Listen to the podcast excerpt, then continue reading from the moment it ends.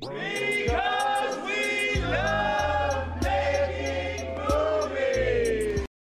¿qué tal están todos, señores? Bienvenidos de nuevo a otro episodio de Fuera de Campo. Eh, aún seguimos en nuestro ciclo animado, así es, pero ya tranquilos, este es el final, ya vamos a poder hablar de otras cosas, ¿ok?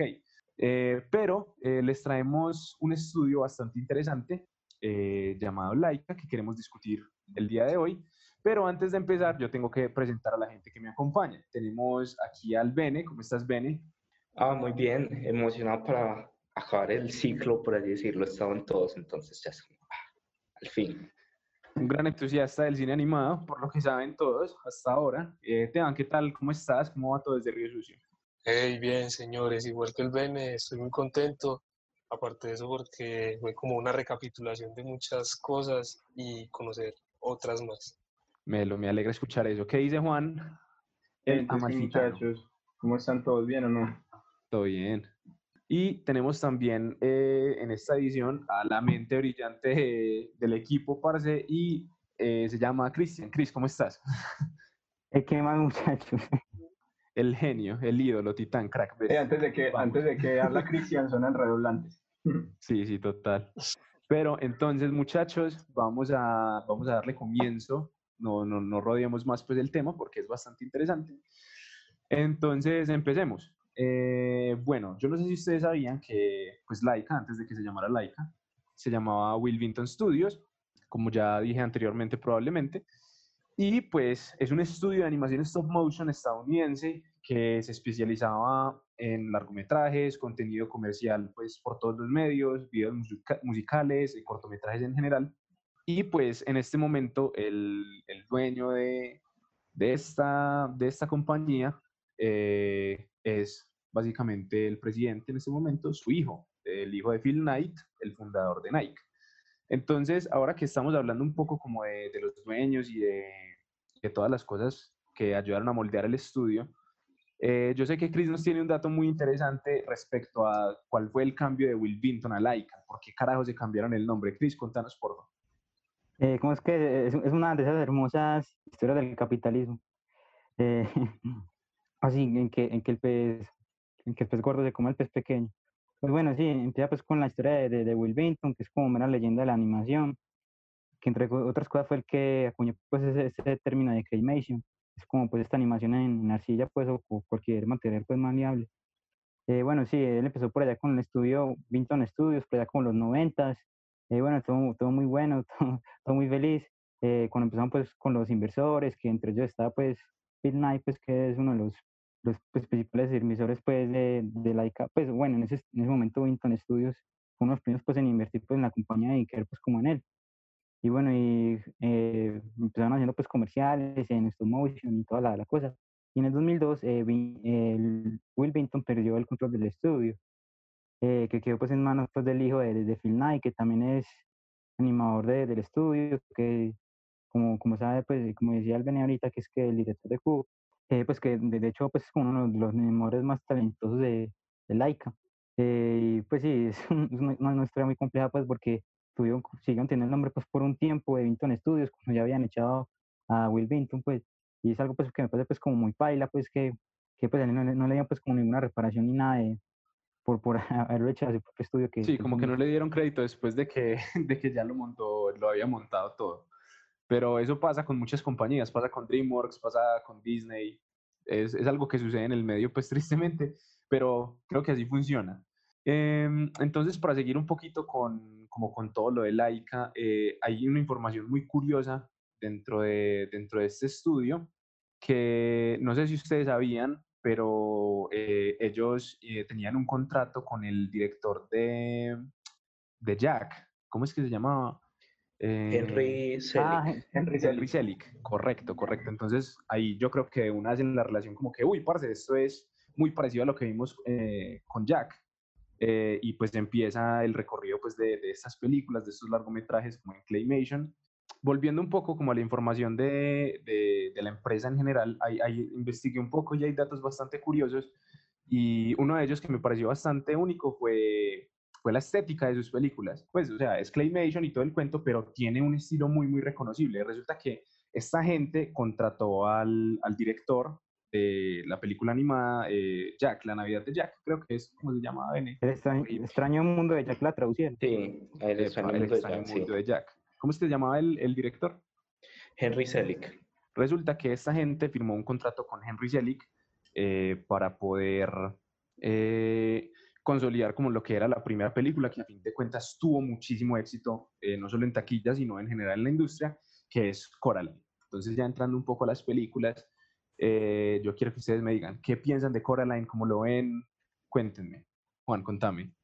No, yo quería decir que para entrar a las películas sería bueno como definir qué es stop motion, que es este gran, pues que es como lo principal de este, de este estudio y es lo que lo diferencia de los otros estudios de, de otros estudios de animación como los que hemos hablado antes, sí, de animación Disney, Pixar y, y, DreamWorks, que tienen animaciones digitales, ¿cierto?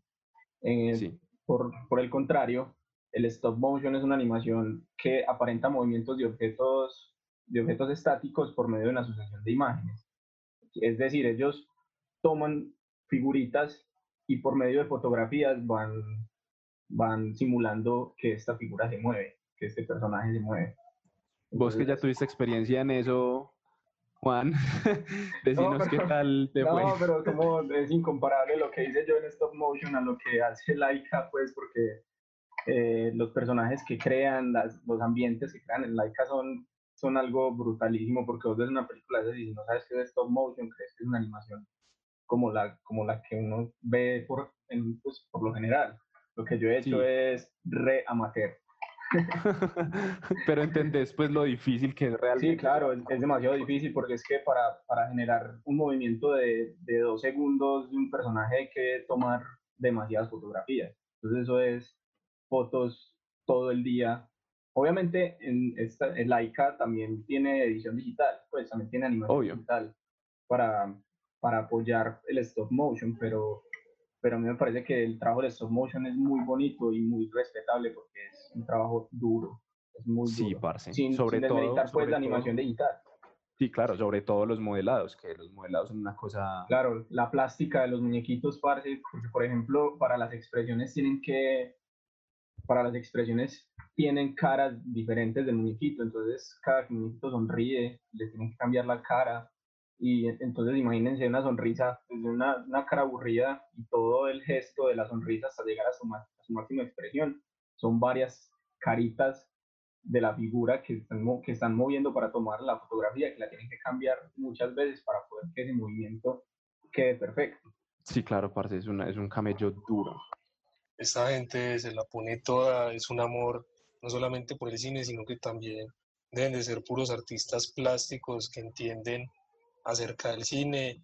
Y no, marica, la verdad, admiración por esa gente, porque es que me puse a detallar muchas veces la física, digamos, de las telas, del pelo, y a veces es incluso exagerada, pero obviamente se ve bien, pero es muchísimo más detallista en cuanto a otras animaciones y esos, esos pues súper merecido el crédito.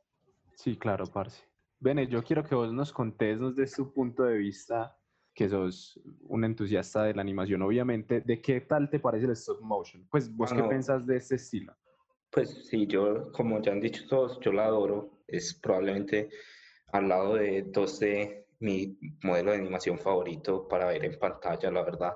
Y no, o sea, de verdad lo que han dicho el trabajo es impresionante. O sea, me puse a fijar, ya que estábamos hablando, ya que íbamos a empezar a hablar de Coraline, y era como cada semana sacaban 90 a 120 segundos de película, y eso era pura gente trabajando, y es tanto, tanto de puta trabajo que cuando Laika dijo que quiere empezar a hacer una película por año, yo no les creo, no creo que vaya a pasar, que puedan aumentar eso, pero si lo logran hacer, súper impresionante. Claro, es que es mucha gente. Claro, y, no, de pronto sí. El, el, el, muy, la muy pequeña, pues las pocas películas que tienen, tienen una diferencia entre dos y tres años y es, la explicación está ahí en lo que dice el Bene, que de verdad está, o sea, el trabajo es tanto que pues, hacer una película por año en stop motion es, es no, no, no creo que ellos tampoco creo que, que sean capaces esclavizan y listo, duermen, viven.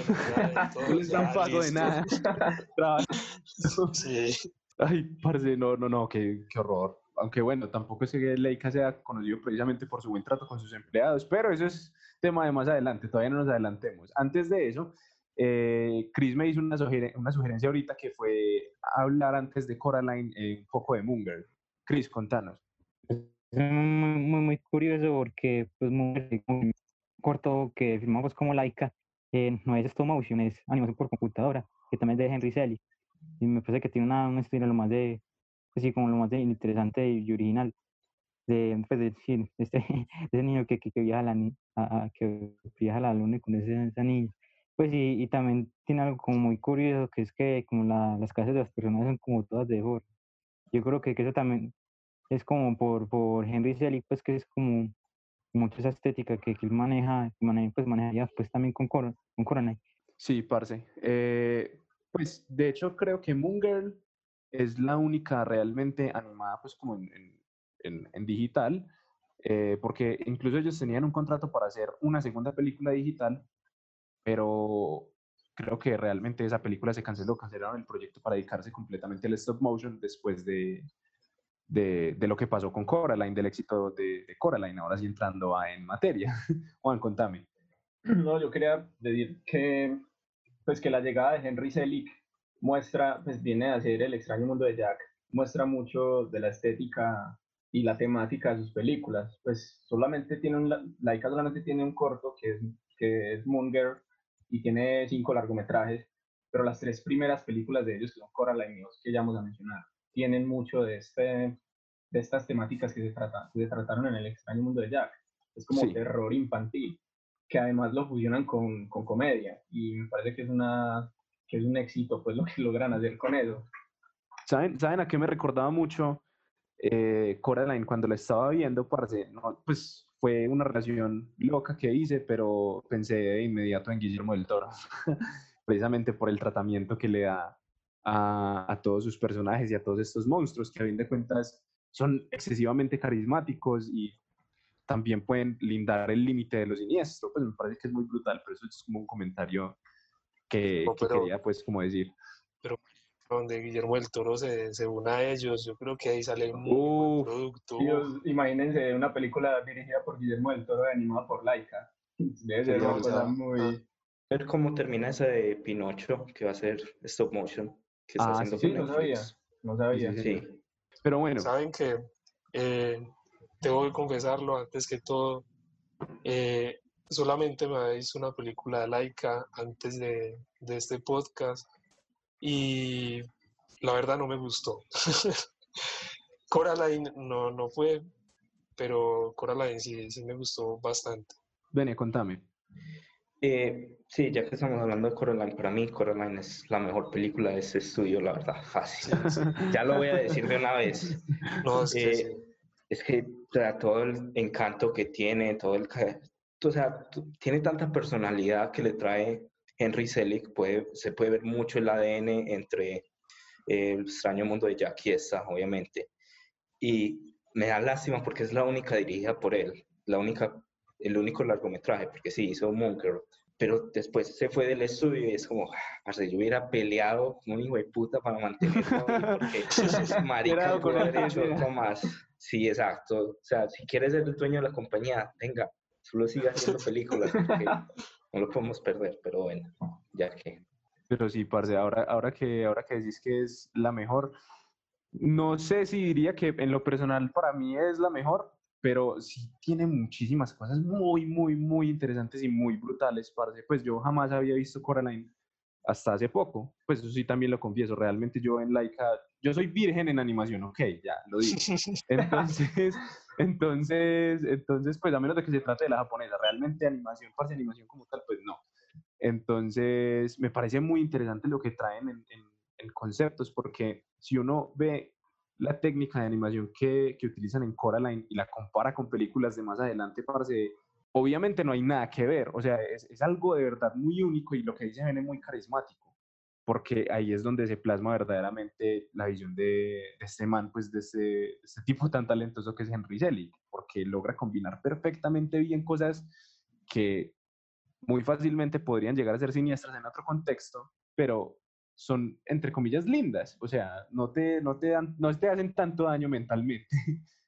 Pues yo siento que, o sea, a mí Coraline sí me parece una película muy buena. eh, Me parece un muy buen inicio para un estudio como Laika, pues en largometrajes.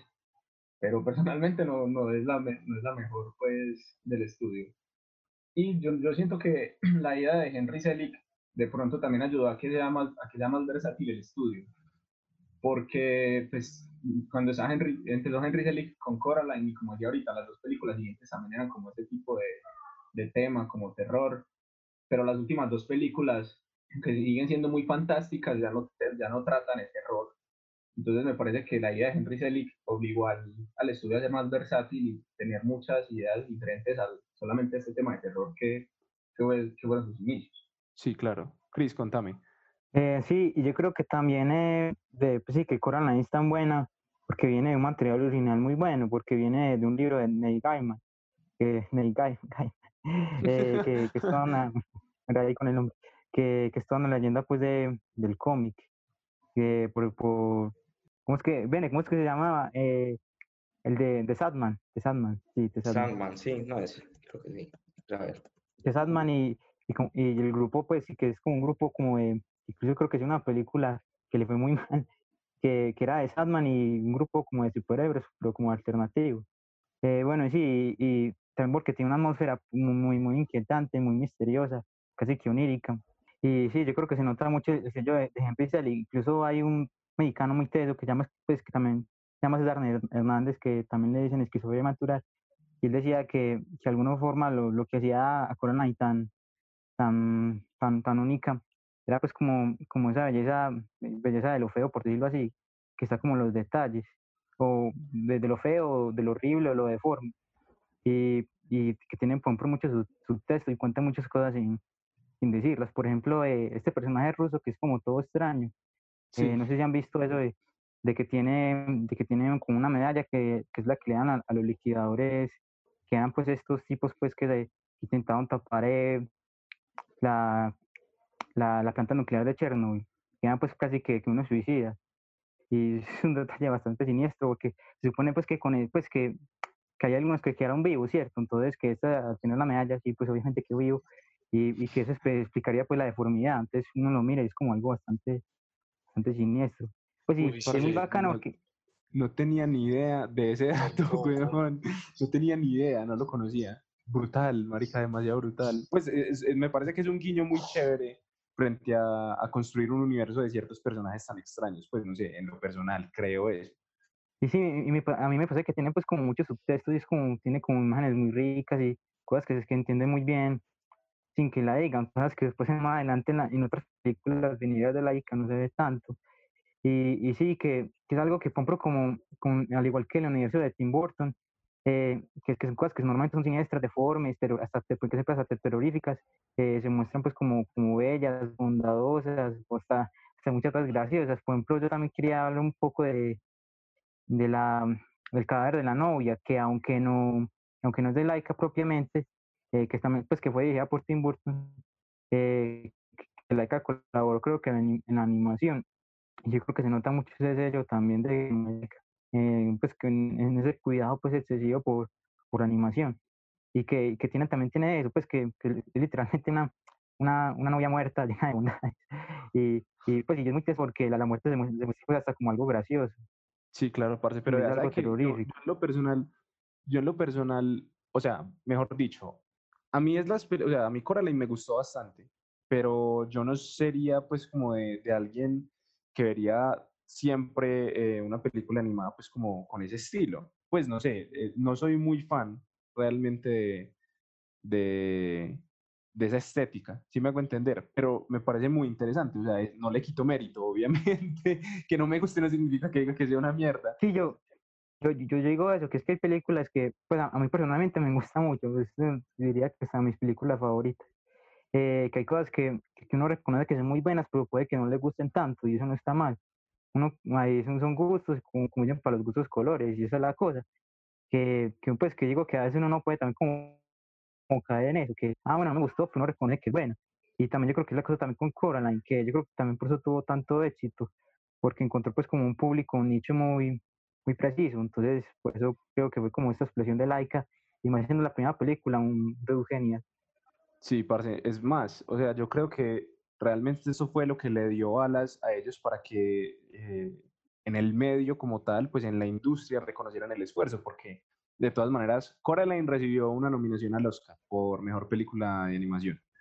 Eh, recibió también una a los BAFTA por, en la misma categoría. Eh, los Globos de Oro también la nominaron por la misma categoría y tuvo ocho nominaciones a los Annie Awards.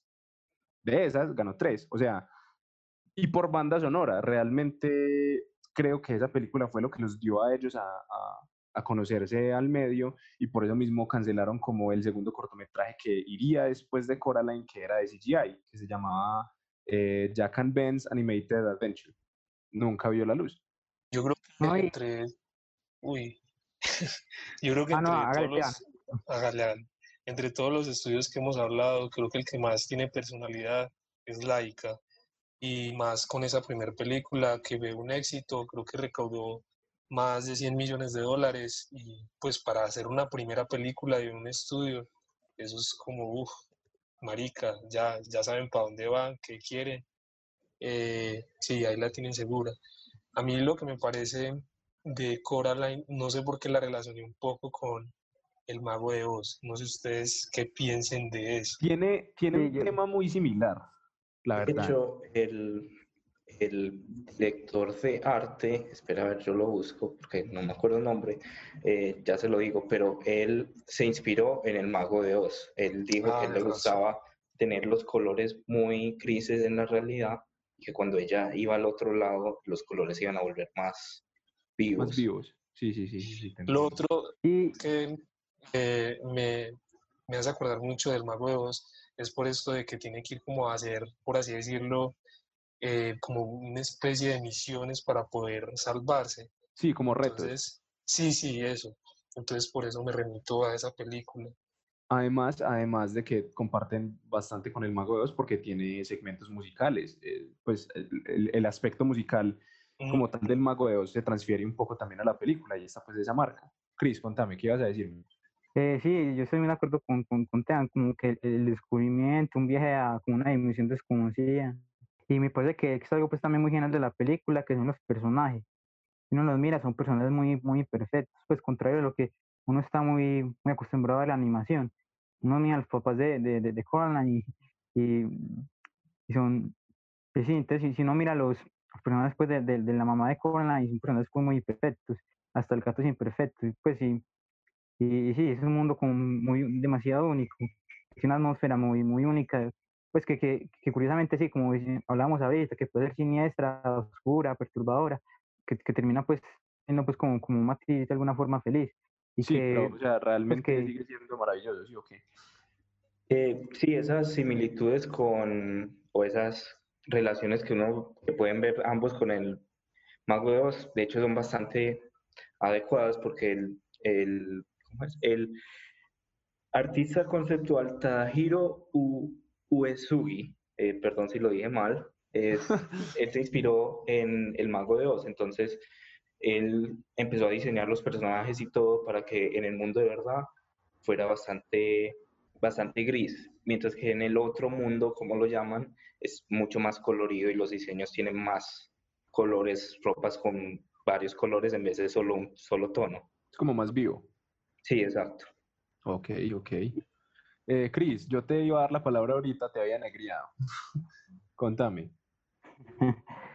No, y sí, estoy muy de acuerdo con, también con lo que dices, Sean. Incluso también creo que pues como el personaje de que tenemos un personaje pues que está como un descubrimiento en otra dimensión, pues también que es como un portal que le da otra dimensión, a un mundo más colorido, como más, uh, como más ficcional, por decirlo así, más fantástico, por decirlo así.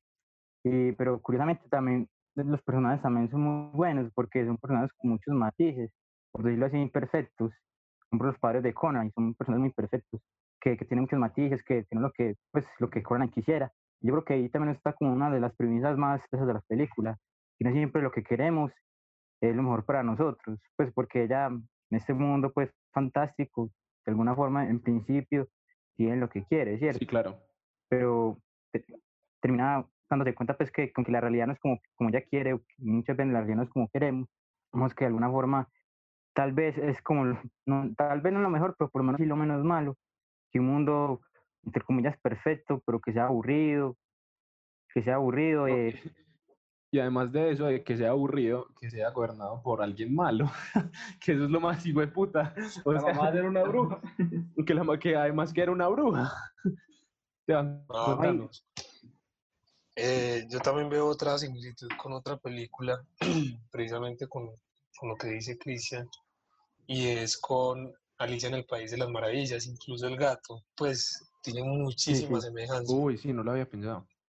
Claro, porque vemos, vemos que este, el gato en, el, en Alicia en el País de las Maravillas eh, desaparece, aparece y es como todo intrigante. Aquí también, tal vez sea como, no sé, como una forma de decirle a Alicia como gracias por tanta inspiración a, cuentos así, no sé. Sí, la verdad es, puede pasar.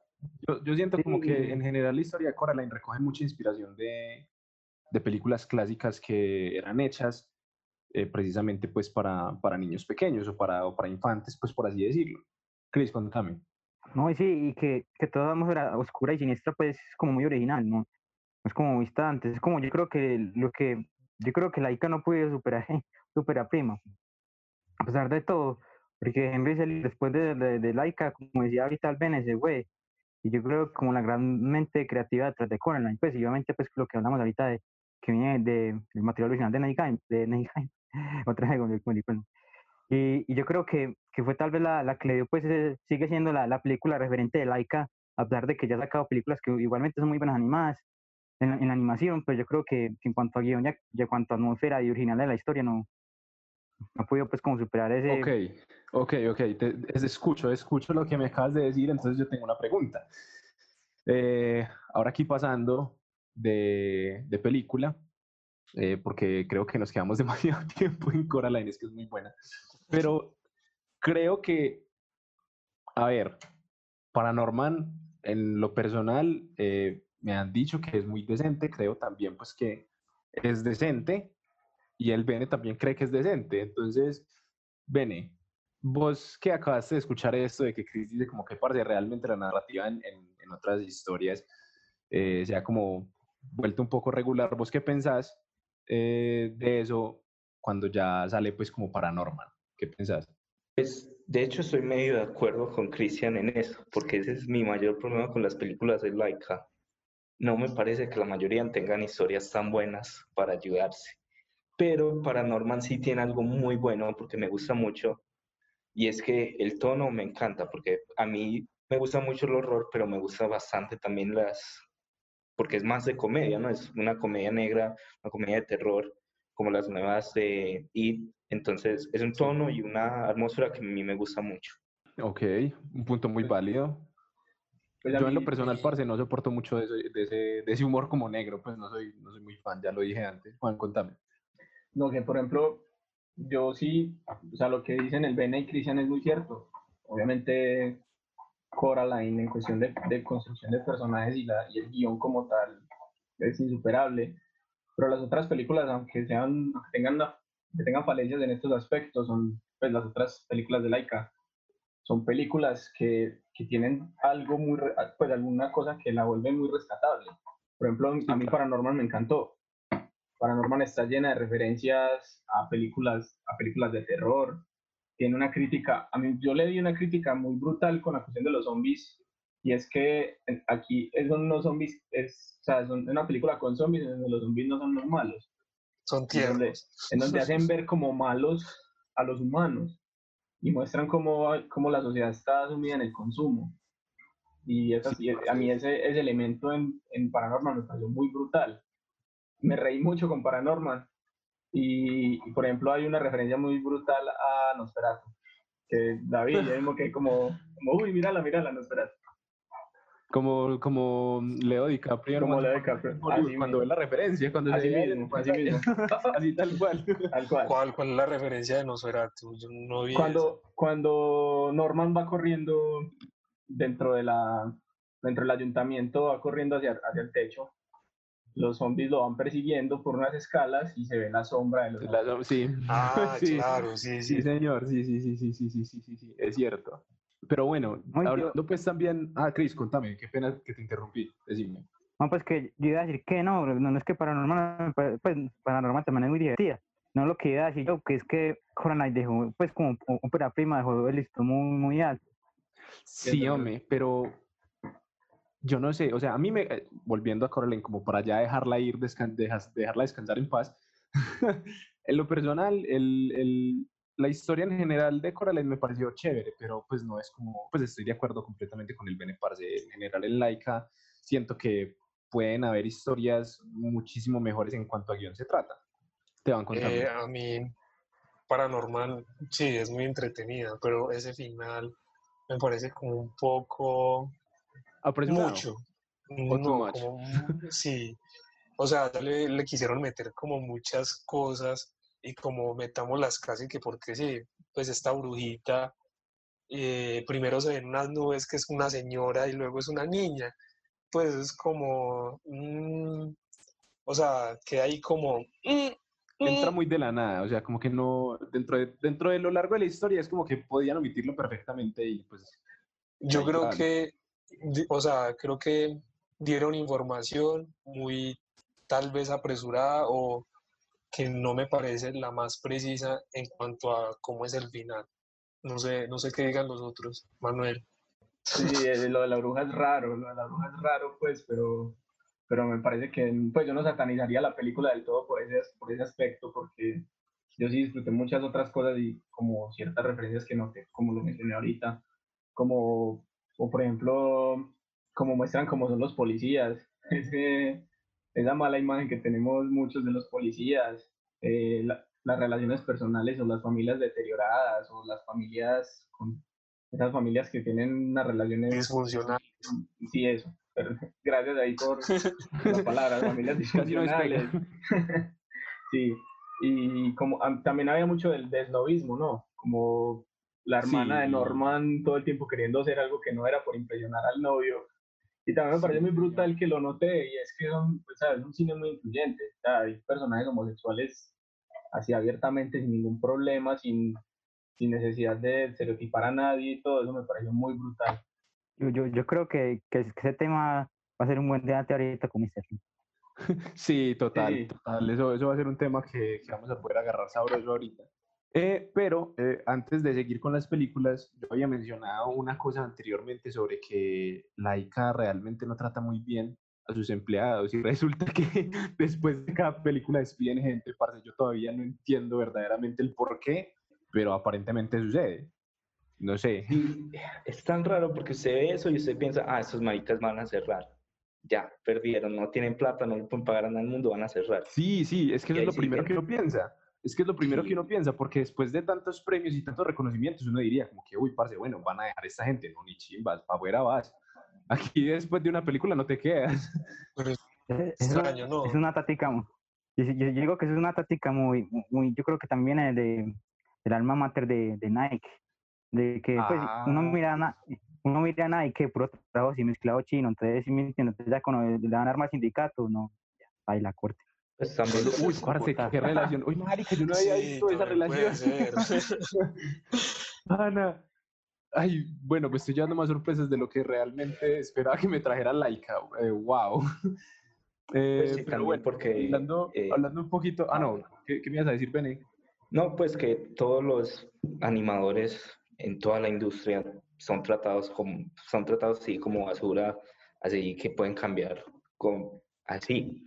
Entonces es como, lástima que Laika no es la excepción, pero así es como se juega el juego, entonces. Es triste, Sí, es sí. triste. sí, Incluso- total. Incluso diría que, que hasta en la industria del videojuego, eh, hay varias noticias, pues como porque este Rostark, tras eh, Red Red Redemption 2, explotaba pues bastante a los trabajadores, creo que hasta 25 horas de trabajo seguidas. Es algo pues que es como muy común en esa industria pues de, sí, los videojuegos que también pues, está como tan, pues sí, que colocar como que props, que te dan que- tanto trabajo. Sí, como que lo que no es creativo es mano de obra, esa es como la visión que hay en, en el estudio. Pero entonces, hablando otra vez un poquito de Paranormal, como para, para ya dar otra, otra información, eh, son los premios que también ganó, porque aparentemente parece cuando Laika saca películas, eso se lleva de todo.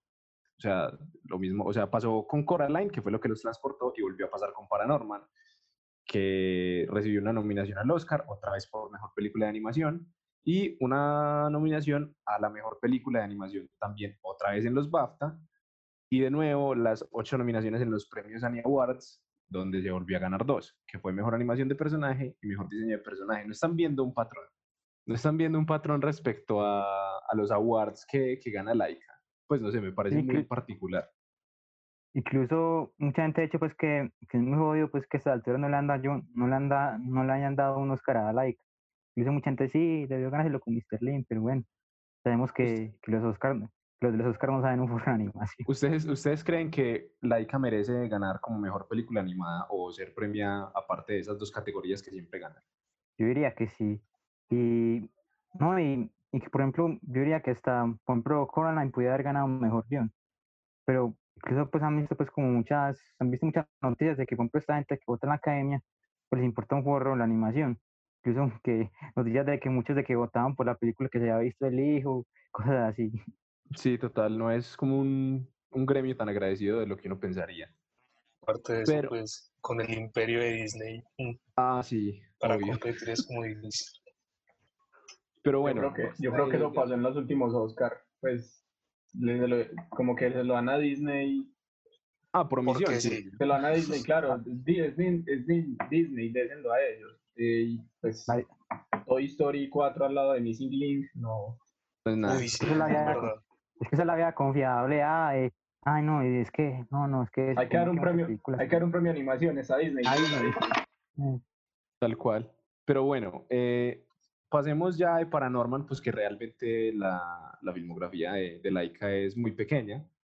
Eh, pasemos de, de, Paranorman a la tercera película de ellos, The Box Trolls, que la lanzaron el 26 de septiembre del 2014. Eh, de nuevo, es basada en, en una novela de fantasía y aventuras de Alan Snow, que se llama Here Monsters. Eh, ¿Ustedes qué piensan de la peli? ¿Qué les pareció? A mí me pareció súper entretenida la película, porque empieza pues como con este niño que está perdido por allá, con estos eh, trolls. No, y aparte de eso, o sea, me pareció muy, muy chistoso esto de, de las cajitas con lo que se visten. Eso me pareció muy curioso. y que ese, aparte de eso, el, el, ¿cómo se el logo del, de la caja, ese es el nombre. Pues por esa parte me pareció bien. Y la historia en sí, también me parece que, que funciona bastante bien. Pero funciona, vos, vos, dirías que realmente la, la, la historia que es, pues haciendo comparaciones, es maluco comparar, pero creo que es necesario respecto a, a Coraline y respecto a, a Paranorman como es el guion de, de Voxtros, porque hemos mencionado obviamente que una de las falencias pues que logramos ver en Laika es el guion. ¿Qué te pareció? Mm, a ver, yo creo que en cuanto a guion con Coraline, pues no, no, no, le, no le alcanza Pero sí me parece que es mucho más justificable lo que pasa que con Paranorman, por lo que decía ahorita, esa esta bruja, eso me pareció muy extraño, mientras tanto que acá en Box Trolls me parece no, no ocurre eso, no vi que hayan cosas así como que uno se quede... Mmm, como, que, uy, ¿esto de dónde salió? Sí. Digo que, que Box Trolls es, pues sí, es muy entretenida, es muy divertida, pues no cosa viéndola, y eso está bien. No digo yo que también, perdón por ser tan incisivo, digo que también un poco por, por, por pedirle pues como mucho a Laika también por, por, por haber debutado con Coraline, de que es que es un, un, universo muy rico, una atmósfera muy rica, y tiene muchos detalles, muchos matices, pues que no solamente un niño disfruta viéndolo. Y yo creo que acá es donde también se empieza a notar que, que Henry Selick, que Henry se fue. Compró Henry Selick también, también eh, dirigió esta, creo que fue para Disney. Esta no, no sé si la hayan visto. ¿Cómo se llama? El durazno gigante, que Ginny el durazno gigante. Claro, obviamente. que también tenía como un universo así como todo, pues un poco también como eso que hablamos ahorita de, como la, por decirlo así, la belleza de lo feo, que, o algo que normalmente puede ser siniestro. y yo creo que se empieza a notar pues como que, pues la historia no está para nada mal, es divertida, es entretenida, pero es una historia pues como que, como que ya, como que ya la hemos visto, pues que, que al final es como, Entonces como que, ay, sí, qué bueno la diferencia, aprendemos la diferencia, no, no, no tenemos encajar, encajar en las cajas. pero, pero, ¿sabes Eh, qué? pero- Yo, pues aquí haciendo un paréntesis, ya que mencionaste a, a- al Durazno Gigante, parce, esa, yo adoro esa película con mi vida. O sea, me parece que es lo mejor, una de las mejores cosas que ha hecho Selig, que mis pequeños ojos han podido presenciar, porque me parece que en general tiene una estructura muy sólida en cuanto a guion, y es algo que le hace un poco de falta a las otras películas, como habíamos mencionado. De nuevo, vuelvo a recalcar. Eh, pero me parece que, que es un trabajo muy brutal por parte de este man. Es que realmente era muy talentoso, no entiendo por qué lo dejaron ir en like, así como ahorita el Ben estaba diciendo. Bueno, cierro paréntesis. Sea, ya lo captó Netflix. Netflix no deja ir ni, ninguna. Total. No, y, y yo creo, y yo creo que también lo bacano del Durazno Gigante es la, la atmósfera. Eh, bueno, continuando con The Box Trolls, yo creo que aquí también vemos algo repetitivo y es como niños que les hace falta atención de sus papás. Por decir, aquí vemos a la niña que se llama, no me acuerdo cómo se llama, el papá está por allá centrado comiendo queso. Y, y también creo que, pues no sé si tal vez sea una crítica como propiamente la sociedad, pero vemos que los que dirigen a este, a este pueblo están centrados es como en despilfarrar los recursos del pueblo, dizque en un queso en vez de un hospital para niños. O sea, es como que marica, pues, y la gente aplaudiendo. No sé, tal vez sea una crítica. No, tal vez no, creo téngalo por que- seguro, parce. Sí, creo que, creo que- usted lo describe es bastante claro. Otro es que, como otra vez, no todo lo que es, digo, no todo lo que pareciera ser, lo es. Y sucede con los, con los trolls, que todo el mundo les tiene pánico, creen que se los van a comer, que supuestamente la guarida hay una, un río de sangre, un montón de huesos, pero no, sucede que no, son también como con los zombies, son tiernitos. Sí, parce, comparten, comparten como esa visión de DreamWorks de no todo es lo que parece. Juan, contame. Sí, sí. No, que le iba a decir, eso que digo Esteban al final, que, o sea, que como que repiten fórmula. Entonces, los trolls en Box Trolls parecen mucho a los zombies de Paranormal. Pues, eso es lo que decir, lo que acabo de Ah, ok, ok. No, y, y yo digo otra cosa, que, que sí, que, que está muy bien todo eso de Monsters, pero que, que digo que, que sí, la cuestión yo creo que es que también estamos tirando muy una ¿Será? ¿Será que le estamos dando mucho palo? No, yo creo que estamos siendo bastante justos, parce. Pues, No, yo creo que Es que- viejos más bien. ¿por qué no, No, lo es disfrutamos que- tanto? Sí. Es que No, porque yo- el Ben está viejo, el Ben está viejo y las disfruta bastante. No, Eh, no yo tengo la capacidad. Ah, nos están diciendo hacerlo. incompetentes, claro que sí. No, que es que digo también porque también lo que nos está esperando, compra uno una película ahí y ya, bueno, pues, bueno, la prisioncita de siempre, ah, bueno, es Disney, normal. Uno canta libre soy, y bueno, o sea, feliz cantando libre soy con la hermana. Y bueno, y se acabó, sí, uno no, no dice, ah, bueno, qué guion tan malo, no, uno dice, esto es Disney. En cambio, como uno laica ya, ya venía pues de una cosa pues tan, tan, de Pues sí, como de, de tanto tanta bulla, como de tanto hype, Mm. diría yo. Sí, parce, pues, tal vez le estemos dando muy duro, pero bueno, eh, es lo que hay, creo. Em, bueno, pasando un poco de, de Vox Trolls, eh, pues un poco, más informa- un poco más de información sobre Vox Trolls, es que, de nuevo, de nuevo, las mismas nominaciones, parce, tal cual, o sea, son, ni siquiera me voy a esforzar en leerlas porque de verdad que son las mismas en los mismos, en los mismos eh, awards y las mismas categorías. O sea, yo sigo insistiendo. eh, Yo siento que eso no puede ser coincidencia. O, o- o tal vez es la manera del medio como de tratar de decirles que se rindan. No sé, me parece que es como lo que está sucediendo porque siempre es la misma cosa. O puede ser también la señal como que, hey, ya casi, ya casi. Pero es que, Digo que, que- pues no sé, digo que, parce. que- Cris, habla usted, habla yo. Dígame. ah, hágale, hágale real. No, no, hágale usted, hágale usted, hágale. Le escucho. No, que, que a Laika siempre lo engrean. Y yo creo que, que más bien como eso lo hace pues como mucho todos esos premios. Como que, ah, bueno, no, no leímos este, entonces démosle este. Y es algo pues como que, ah, sí, en la próxima, en la próxima. Yo creo que a la final no la termina ganando porque es que Disney tiene mediando, sí, así de sencillo. Sí, también es por eso. Además, eh, hay que ser completamente objetivos. Muchas veces los medios y la industria no, no juzgan de manera correcta. Pues se han visto casos en los que es evidente, no necesitamos decirlos, eh, pero creo que así es como funciona. Ojalá, ojalá alguna vez los domine para algo distinto o lleguen a ganar de algo, porque es verdad que se vuelve frustrante. Pues sí. Digo que el, ya el Oscar lo tiene que ganar tarde o temprano, es la cosa. Sí, sí, como Leo DiCaprio lo logró, eventualmente. Pero Si bueno, lo logró él, lo puede Laika. así totalmente, parce, ¿no? Eso se trata de persistir. Listo. No, pero Laika ya ganó algo. Ahorita les vamos- ahorita contamos que Laika ya ganó premio. Sí, sí. Sí, Sí, sí, premio, sí, es verdad. Pero bueno, vamos, vamos en orden. Eh, de aquí seguiría, creo, esta es la penúltima de Laika, creo. Eh, Cubo. ¿Cubo es la penúltima o es la última? La penúltima. La penúltima. Sí, la penúltima. Uy, parce de Cubo. Ah, Amo a Estuvo Cubo. genial.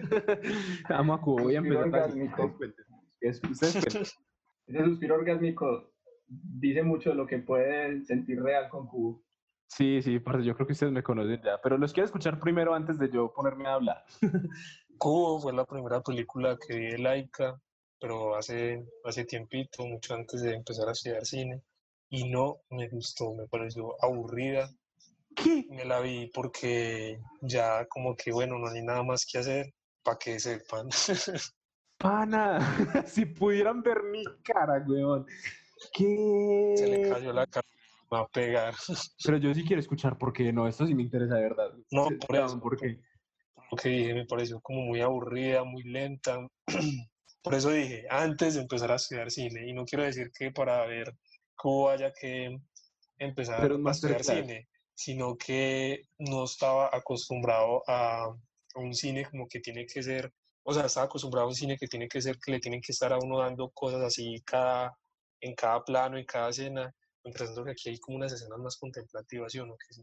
Sí, sí, del todo. Yo digo que, que eso también es una de las cosas más geniales de, de Cubo, que es que se, se nota pues que, que estudiaron muy bien la cultura japonesa, la, la cultura oriental. Es que eso es A lo mí que me me, tocó verme, Sí, sí, sí. eso es lo que me encanta. a mí me tocó verme en cine y fue como una experiencia. Yo, ¿qué? Y uno, pues, y uno siempre está pensando como que "Ah, esto de quién será, pues, sí, de, de Ringworld, de Disney, ¿no? Cuando busqué like, eso que es una... Pero sí, yo, es más, yo que creo que, yo creo que realmente la introducción de, de Laika a nuestras vidas, por lo menos para mí y para Juan, no sé si estaré generalizando, corregime, fue Cubo. Pues para mí Sí, fue como sí. la entrada al mundo de Laika. No, la primera lo sí vi Laika sí fue Coraline. Coraline.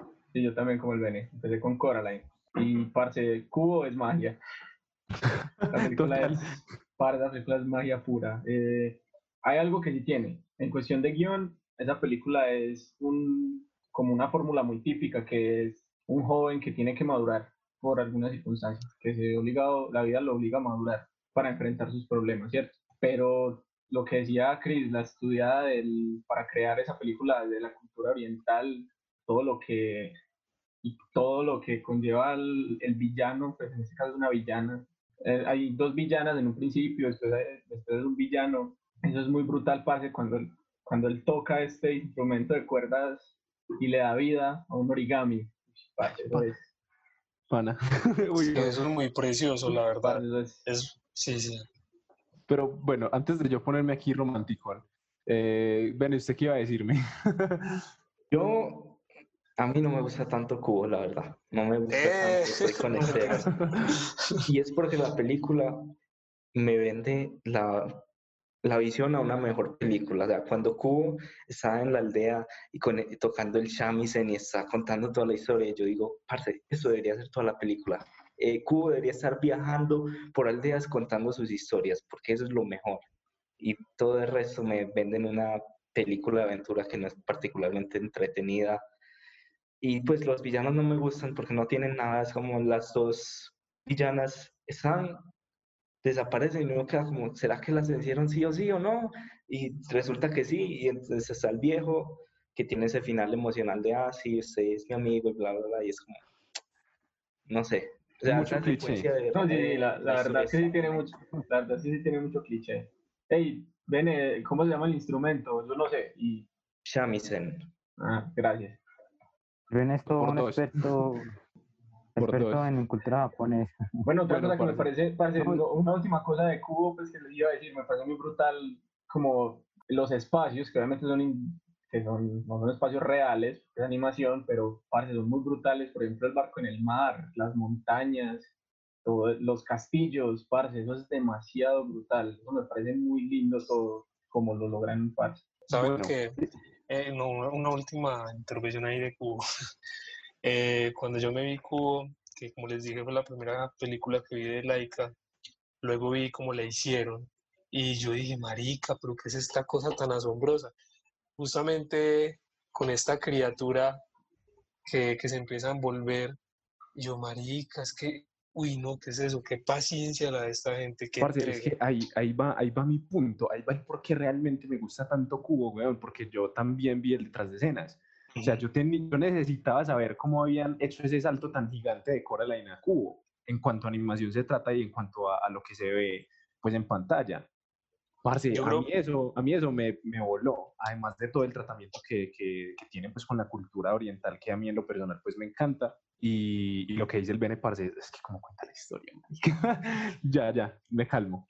Creo que Digo en que- cuanto a técnica, qué pena Cristian, en cuanto a técnica sí han mejorado muchísimo. Pues ya ellos son los expertos de expertos en stop motion. Digo que, que la animación de Cubo es tan sublime que le perdono todo. Los clichés, todo, todo. Eso es simplemente sublime. Sí, parce, Sí, es que, es es que verdad. pues ya ven, o sea, yo realmente me enamoré fue de la animación. Pues me parece que era una historia ahí, pues como si, estoy bien, a Sara. Pero, parce, lo que, o sea, yo estaba viendo una cosa tan impresionante, weón, en, en, en cuanto a animación. O sea, yo, a mí no me parecía stop motion. Es que a eso es a lo que voy, parce, por eso me encanta esa película. Y eso es otra, no, digo o que es sea, otra cosa. No, ah, no, dale. Pues yo simplemente es otra cosa. Que, que, que Laika, que Laika sabe combinar muy bien eso de- del stop motion y los efectos especiales. Pues porque uno ve que hay cosas que son con efectos especiales.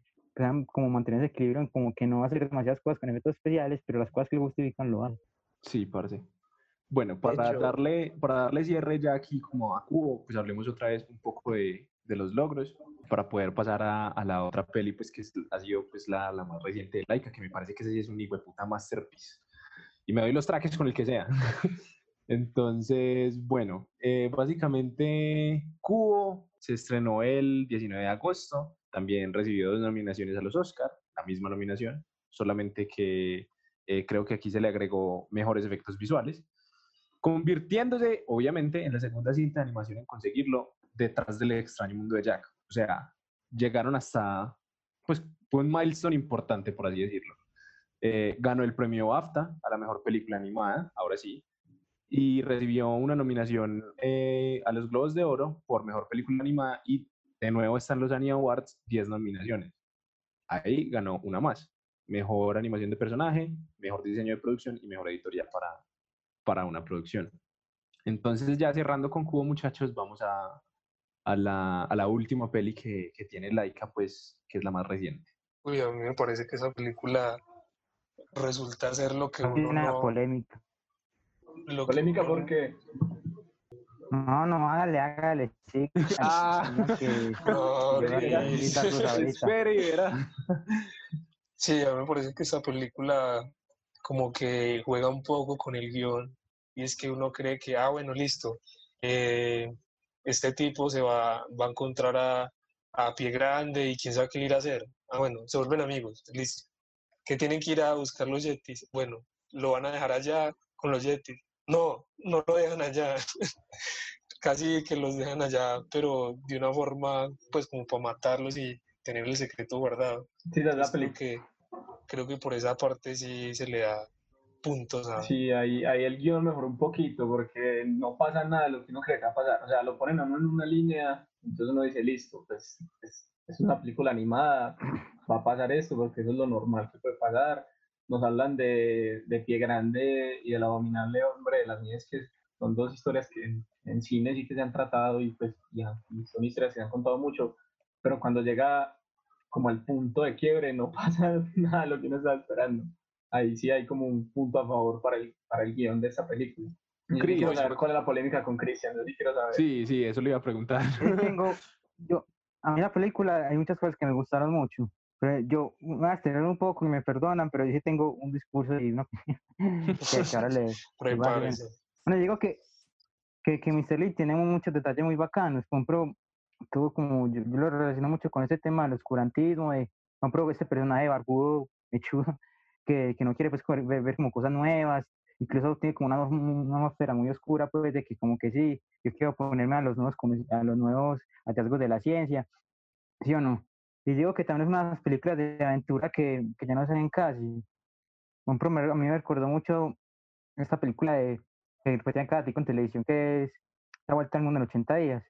Porque de hecho tienen, pues, tienen como unos personajes muy parecidos. Juan Pro siempre es un personaje como, como, como bobo, pero noble, como Chucky Chan, que con, un compañero, con, un compañero que, que hace especulante, pero a, a, la final tiene buen corazón. Y también está como inmerso pues como en todo este mundo victoriano, de playa en Inglaterra, los 1860. Me recuerdo pues como mucho todo ese universo. Entonces digo que de alguna forma también es como, sí, como retoma como, todas las películas de Hollywood eh, de aventura arquetípicas, pues que sí, que, que, de alguna forma siempre tiene como unos mismos personajes parecidos.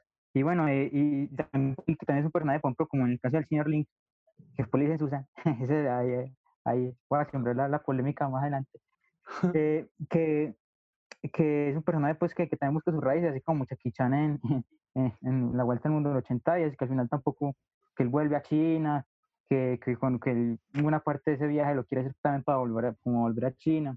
Y, y, me pasa pues que, que, que, también se puede explotar mejor como que esa desconexión de, del niño con el mundo humano. Pues porque uno, uno pilla que hay veces que como que, ay, sí, ¿qué significa tal otra? ¿Qué significa esta cosa? Pero al final ellos mismos como que se, se terminan, se termina cayendo lo que, lo que ellos, el mismo universo que ellos construyeron, porque ya fue como que, ay, sí, un salvavidas, ¿sabes? Sí, un salvavidas. Yo como que, ay, sí, ese más de la comunidad que es un salvavidas, pero no un salvavidas, ¿sabes? Sí, un salvavidas. Pero antes, antes a mí eso me parece muy bacano la película porque se supone que, que, que Pie Grande no tiene por qué saber de estas cosas, Pie Grande sabe leer incluso. Y Pie Grande lo podríamos considerar un personaje no binario. es que en serio, porque no, él no tiene ni idea de género, pero, pero él pero el, o sea, es, es, es, como un ilustrado, pero que todavía levanta mucho por conocer.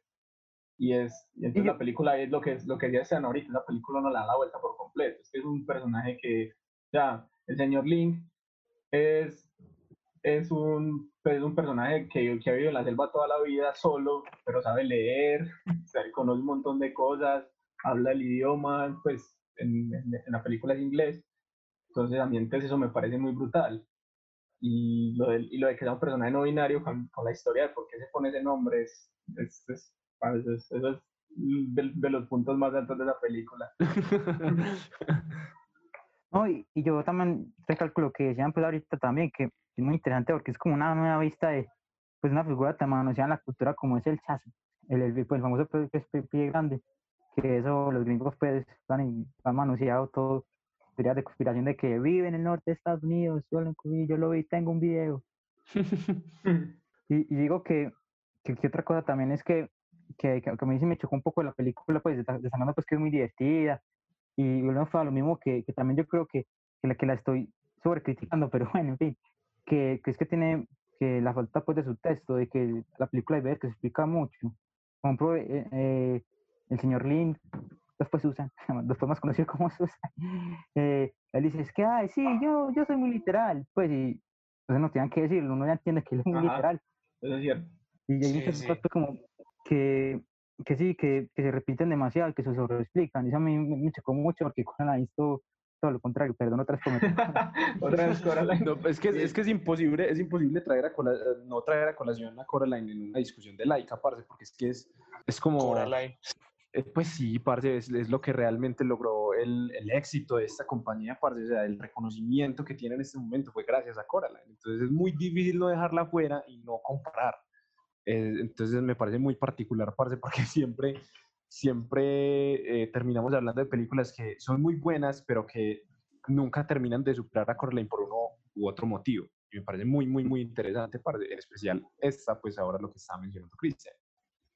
Y sí, yo digo que una de las cosas en que uno puede ver en Laika, pues a pesar de que uno le puede buscar como muchos problemas al guion o muchas vueltas al guion que, que no muchas veces lo que uno esperaba, es que a pesar de, de eso, eh, la animación sigue teniendo mucha calidad. En este momento, pues, y, sigue siendo pues con una animación muy reconocible y como muy única. que y más en un momento pues en que la industria pues tiende a hacer tanto remakes y cosas pues como recochadas y repetidas, que sigue conservando una, una gran calidad en animación y eso es algo que no se le puede negar. Sí, claro, aparte, es más, yo veo a Laika más que como una compañía de animación con historias súper geniales y súper bien estructuradas en guion, como un pionero en, en, en técnicas de, de narrativa. O sea, tenemos a Artman Studios, que pues obviamente es de Claymation, que eso lo hablamos el, el podcast pasado, creo. Y tenemos a Laika. Creo que Laika es como eh, un, un, Artman Animations, entre comillas, contemporáneo, que está tratando de, de evolucionar dentro de, del método de hacer películas en stop motion con diferentes técnicas. O sea, cómo pueden fusionar cosas del cine muy propias de una cámara también a un cine animado. Y, y pues me parece que eso, eso en esta técnica específicamente, obviamente, me, me, refiero a eso. Pienso que realmente Laika son más pioneros de, y, y, exploradores, pues como, como en esto, más que realmente eh, magistrales, pues como en el guion. Y creo que en, la, a la final es lo que importa con ellos, porque realmente lo que a uno lo atrapa es, es esto visual, o sea, es, es, esto maravilloso pues que te pintan en la pantalla y, y en general hacerlo. Te van, contame. Eh, yo quería pues como hacer una comparación en cuanto a los tres grandes estudios que hemos hablado. Y es que por decir, en Disney son princesas y buenos o malos. En DreamWorks eh, hay un cambio y es que por decir, hay unos antihéroes o muchas veces hay una transformación de que eh, no es tan bueno, por así decirlo, pero luego sí es como más, más bueno. Y aquí yo creo que para mí es el estudio que más tiene eh, personalidad, por así decirlo, porque si bien en Disney están las princesas y todos estos cuentos de fantasía, no, no hay como una cohesión e, entre sí, no, no, no es como que, o sea, uno dice como, mm, bueno, es Disney, pero posiblemente porque haya una princesa, sí o no, pero no solamente lo visual y lo narrativo, no me parece que sea como tan, tan diferenciadores. En DreamWorks creo que a pesar que sí han experimentado harto y se aleja bastante de, bueno, se aleja de, de Disney, creo que todavía como que, mmm, pues, o sea, le han intentado varias cosas, algunas, algunas les han funcionado, pero como que se han perdido. En cambio aquí sí van encaminados. Eh, generalmente sus películas son como fantasía, también de aventura, y aparte de eso la estética es muy, muy similar en todas. Sí, como que tienen una voz propia, por así decirlo. Eso, pues sí, eh, no sí. fue derivado, entre comillas, de nadie, sino que fue algo que se fue estableciendo de a pocos. Eso sí hay que darle mucho crédito a Laika. Sí. contame. No, y, y, y llegó otra cosa, que, que sí, como decía bien Team, que uno encuentra muchas veces en Laika personajes muy complejos y como, sí, imperfectos. Y otra cosa que yo, yo quiero, que me gustaría como destacar mucho de Laika es como lo artesanal, ¿sí o no? En este momento donde vemos lo, lo que vemos culturalmente en casi todo es pura producción en masa. Uno mira ahí, ya así, puro- pura producción en masa, la mayoría de las películas. No, y puro remakes. Exacto. Y yo, yo creo que Laika es probablemente uno de los estudios de animación más importantes que están ahorita, porque sobre todo son el único estudio así súper como mainstream, por así decirlo, de stop motion. Y pues, o sea, no veo, usted no, pues Disney tal vez por alguna razón, quién sabe que apruebe un proyecto de stop motion, pero no van a hacer cosas como lo que hace Laika, que es como el esqueleto que hicieron para Cubo, que no mencioné, pero esa cosa es como de, no me sé la altura, pero sé que pesa 180 kilos y es como el, es la marioneta más grande que se ha usado en una película de esas. Es como, nadie va a hacer eso, son solo ellos, entonces espero que puedan seguir consiguiendo éxito, la verdad, porque se lo merecen bastante.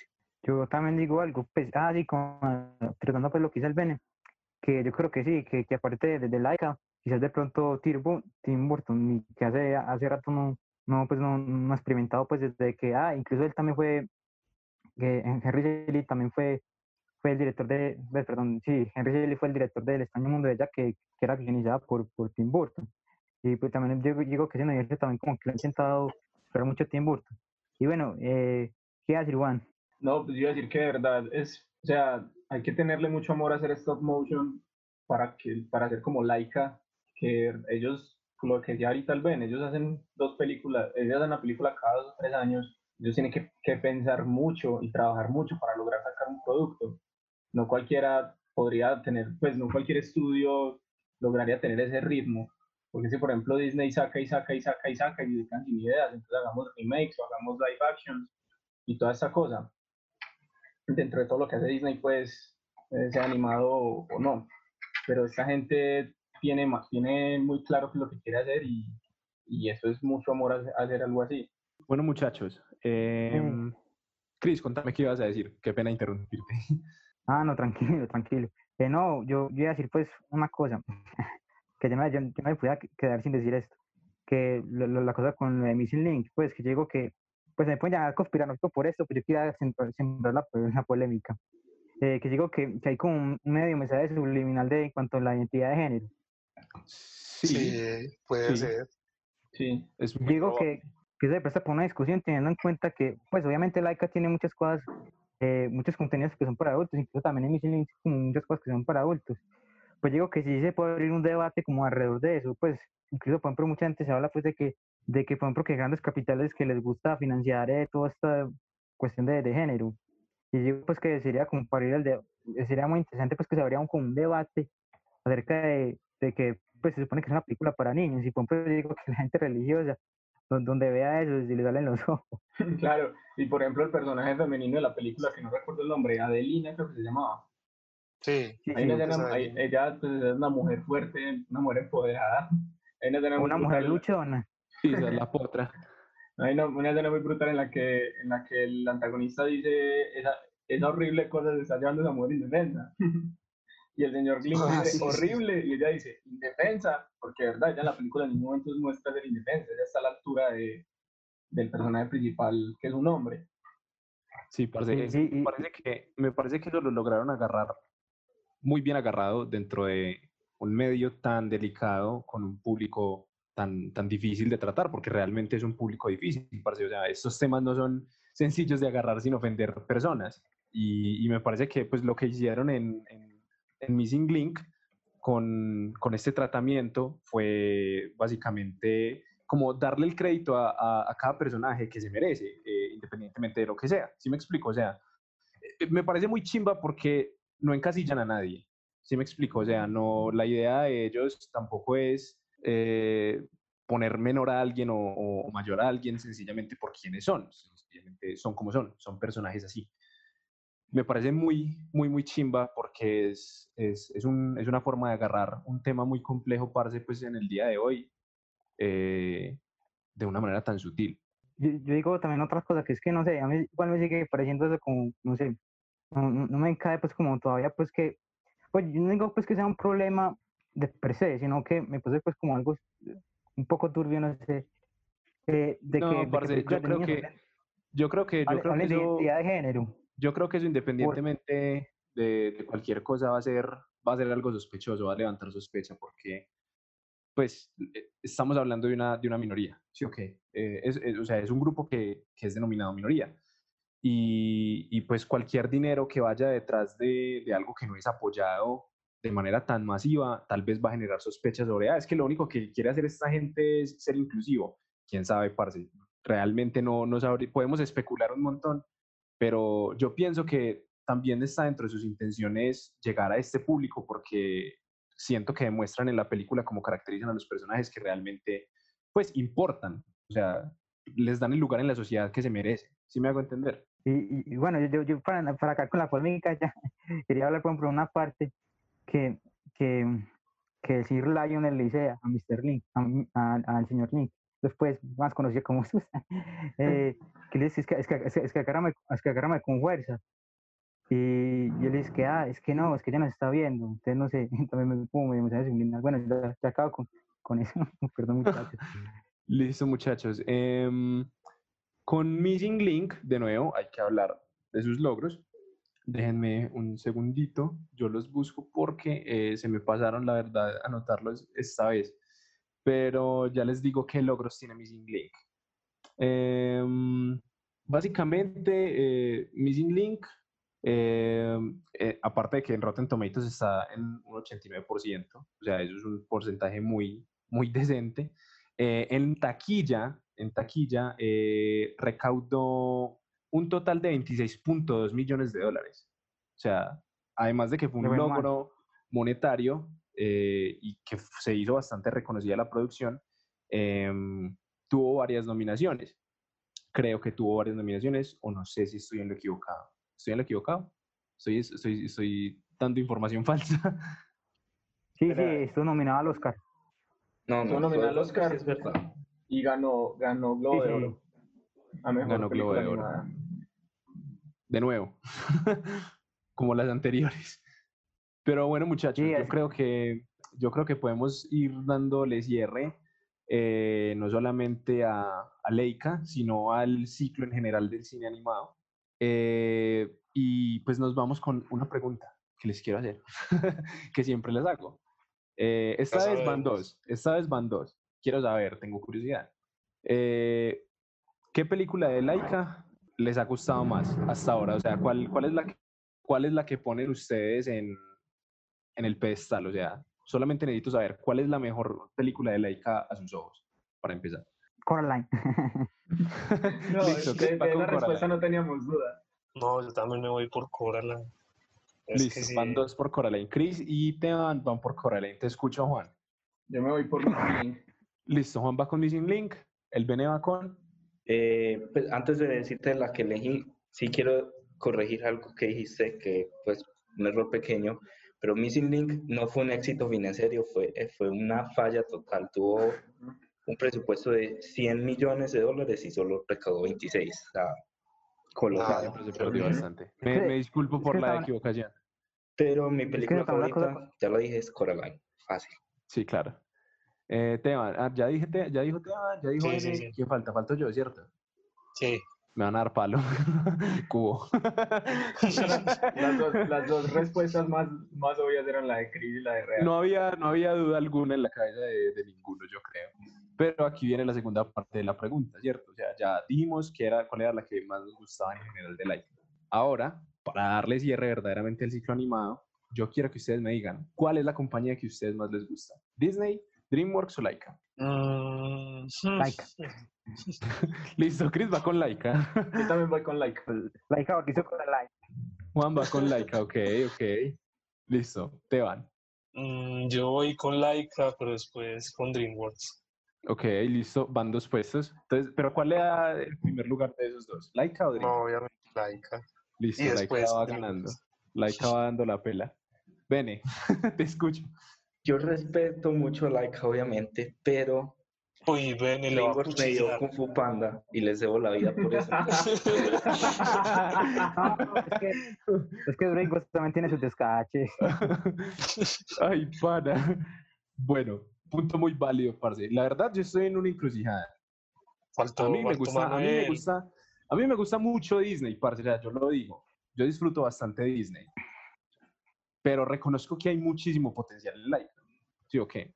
Igual, parce, yo creo que estoy de acuerdo con el Ben en esta respuesta. Me dieron, me dieron Kung Fu Panda y yo amo Kung Fu Panda. Sí, yo, creo, yo creo que es muy difícil, es poner, es muy difícil poner, poner, ponerlos como a la altura a nivel de productoras, porque es que Laika todavía está en pañales al lado de DreamWorks o Disney. Sí, total. No, pues pero, como pero compañía, mostrado, sí, por eso yo respeto compañía, mucho más a Laika. DreamWorks me trajo Kung Fu Panda. es la cosa. Totalmente de acuerdo, parce. Ven, estamos, últimamente estamos muy de acuerdo. Estamos Qué maravilla. bueno, muchachos. Alto eh, Manuel. Ay, no, faltaba Juanma. Sí, sí, sí, te ibas a saltar. Gana alegría. laica, laica. Ah, sí, sí, Juan dijo que fue Sí. laica. Sí, sí, sí, sí, sí, te van. Laika, perdón, perdón. Laika, Laika, Laika, a pesar de, de, de, de, hacer las de, de inclusive con Mr. Link, sigue siendo una chica de compañía. Cristian tiene un problema con Mr. Lee. Bueno, No, no, no, es que, es que digo que eso también es la cosa, que es que a mí me gustó, pero no sé, digo que hay cosas que pueden haber explotado mejor. Bueno, ok, ok. Te entiendo, te entiendo. Está perfectamente válido. Bueno, muchachos, eh, ya dándole cierre un poco pues a esto de Laika, ya sabemos eh, cuál es nuestra película favorita. Eh, obviamente todas estas películas, todo el soporte audiovisual, se los dejaremos en la red social de películas que se llama Letterboxd. Ahí van a encontrar nuestras recomendaciones y no solo nuestras recomendaciones, sino también las películas que hablamos de los podcasts y una que otra más. Eh, recuerden también seguirnos en Facebook, en Instagram. Eh, recuerden también eh, dejar comentarios en los videos. Eso siempre es de mucho beneficio para nosotros porque queremos saber qué es lo que ustedes desean escuchar. denle like, suscríbanse. esto también va a, va a, ir para Spotify y, y para Anchor. Entonces, dense una pasadita por Spotify. Estamos ahí también disponibles y también por Anchor. bueno, muchachos, yo creo que esto ha sido todo. Y para darle cierre, esto fue Fuera de Campo. Esperamos que te haya gustado mucho este episodio. Si fue así, déjanos un like y un comentario. Suscríbete a nuestro canal y activa la campana para que sepas cada vez que montamos un nuevo episodio.